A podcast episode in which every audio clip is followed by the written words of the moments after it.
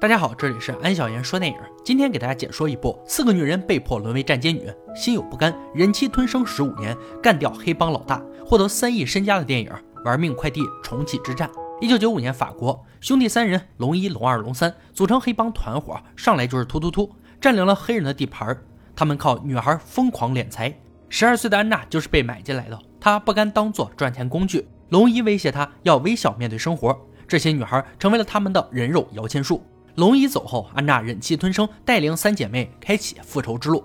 她们有着与年龄不符的老谋深算，故事也就此展开。转眼来到了十五年后，也就是二零一零年。现在安娜更加成熟，在这个世道已经生根发芽。她时时刻刻都在想着复仇，要让龙氏三兄弟一无所有。今天，她让姐妹开始第一步计划。二姐成功勾引了两名银行会计，他们是掌管龙一账本和密码的人。这两个男人正在等着发现。很显然，等得有些不耐烦。就在这时，约好的三姐赶来了，说路上堵车。两个老炮色眯眯的，以为马上就可以醉生梦死。但是他们想多了，三姐掏出枪，直接解决了他们，成功得到了钥匙。随后拿起毛巾，一块块连在一起，撒上汽油。二姐掏出一具提前准备的女尸，给尸体上戴上一条心形项链。这条项链是龙一手中站街女的标配。在卫生间搞坏吹风机，制造电源短路失火的假象。看着大火燃烧，姐妹俩悄然离去。故事这么精彩，也该介绍一下我的男主了。这辆奥迪是我们男主的坐骑，车正在被偷。谁知这辆车是手机全程监控，指纹密码解锁，手机这边一操作，直接弹飞这几个屌丝。接下来就是咱们男主登场，他叫马克，是一名快递员，车技精湛，为人缜密，关键是武功还不错，上来就是一阵乱战。男主就是男主，噼里啪啦两三下都打倒了。眼见时间就要迟到，帅的人最不喜欢迟到，开上他的奥迪扬长而去。长得帅，开车也帅。很快来到了英国大使馆，最终以迟到三十八秒接上了父亲老马。老马一生为特工事业奋斗，今天终于退休，就等着安享晚年了。可以看得出来，他们父子情深。畅聊之下，电话都懒得接了。回到家，父子俩正把酒言欢。这时，马克的电话响了。老马这个老不正经，还猜是女客户。马克接起电话，果然是女人的声音，而电话中的女人正是安娜，她将是马克明天的雇主。另一边，一艘船上，一群美女正在热舞，正在享受的正是当年的龙氏三兄弟，身边就是龙一的老相好小美。虽说叫三兄弟，但他们没有血缘关系，已经合作了十五年之久。近几年，他们三人也逐渐猜忌，开始互不信任。突然间，小美的电话响了，电话是找龙一的，原来是警察发现了那三具烧焦的尸体。而那具戴着项链的尸体能够证明这是龙一的人，足以证明有人窝里粉。龙一刚开始不信，以为是那些黑人想要重新夺回地盘，开始啊步入调查。故事的另一边，男主马克已经和安娜见面，安娜告诉他，这次押运的活就是自己，还有一百零四公斤的行李，付了一半车费就成交了。而此时老马正在买酒，打算晚上和儿子畅饮，却接到了马克要出车的电话，不能和他一起喝酒了。那正好不喝拉倒。老马被路边假装修车的四姐吸引，刚要帮忙换车胎，一电棍过来，老马就被装进了后备箱。马克这边已经开始工作，车停在一个银行门口，趁警察不注意，换了个车牌号，看了一眼手表，再看一眼时钟，安娜正好从银行内出来，这次换了一身打扮，成为了金发美女。随后，老二、老三这对姐妹花闪亮登场，穿着和安娜一样的衣服，一样的发型，玩呢？你的行李是两个人，这我可不拉。马克不想干了。三姐用枪顶住了马克的后脑勺，马克根本不怕。眼见警察就过来，计划就要付之东流。安娜不想废话，只好掏出手机，里面正是父亲被绑架的视频。马克为了他爹，也没有理会警察，凶着脸一脚油门轰了出去。别的不说，这车技真是一时半会儿达不到的境界。警车来的可不少，但就是抓不到他，时不时还出现碰碰车的场面。一个神龙摆尾撞到了消防栓，顺便给骑警们洗了个喷泉澡。老三不禁夸赞马克的车技，他却装酷，微微一笑。趁乱，马克把车开到一个车库，带上姐妹花，换成另一辆同款奥迪。走之前，顺带将刚才那辆车炸掉。一番折腾，总算来到了终点。安娜用遥控打开了一间老厂房。马克把车开进来，见到了老马。这老头还有威士忌喝，仿佛过得挺潇洒。而对待马克就不一样了，又是一把枪对着自己。这是安娜的另一个姐妹老四。在马克全身搜查一番，没有问题。安娜交给他剩下的一半车费。马克打算带上老爸就走。安娜随手摘了下假发，告诉他你爹喝了毒酒，十二小时内就会发作，不想丧父就听我们的。哎，只能说最毒不过妇人心啊！安娜这个老大姐还试图色诱马克，马克无奈，根本别无选择，只好继续当司机。下一步就是抢龙二手里的钱。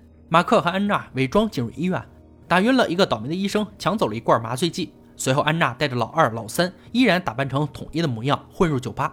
另一边，马克将酒吧的喷雾剂换成了麻醉剂。姐妹三人收到信号，赶紧走出去，戴上氧气罩。酒吧里不一会儿功夫，人就全倒下了。三姐妹顺利得到了龙二的指纹，因为是内贼，不用范畴密码。紧接着就成功转移了龙二的一亿资产。马克在换麻醉剂的时候走错了屋子，被几个正在打牌的大哥发现。没办法，打吧。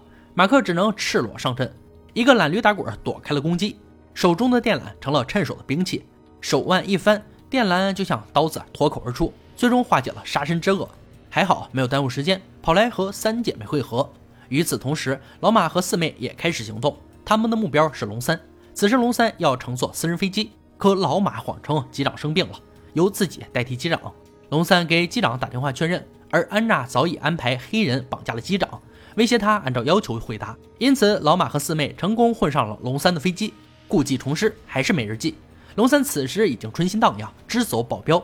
老四在酒中放了蒙汗药，只见龙三摸了摸透明的脑壳就睡过去了，成功获得成就指纹。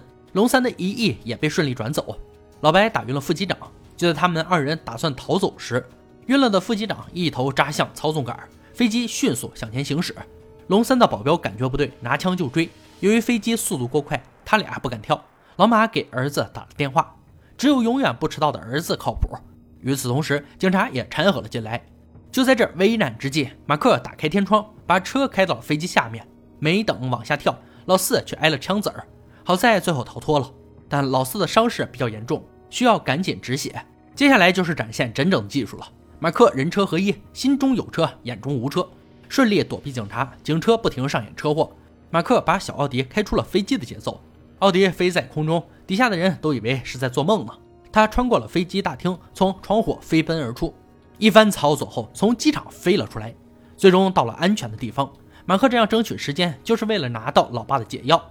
但是安娜告诉他，他爹啊喝的只是酒，根本没有下毒。马克心想，你这是跟我玩你妈呢？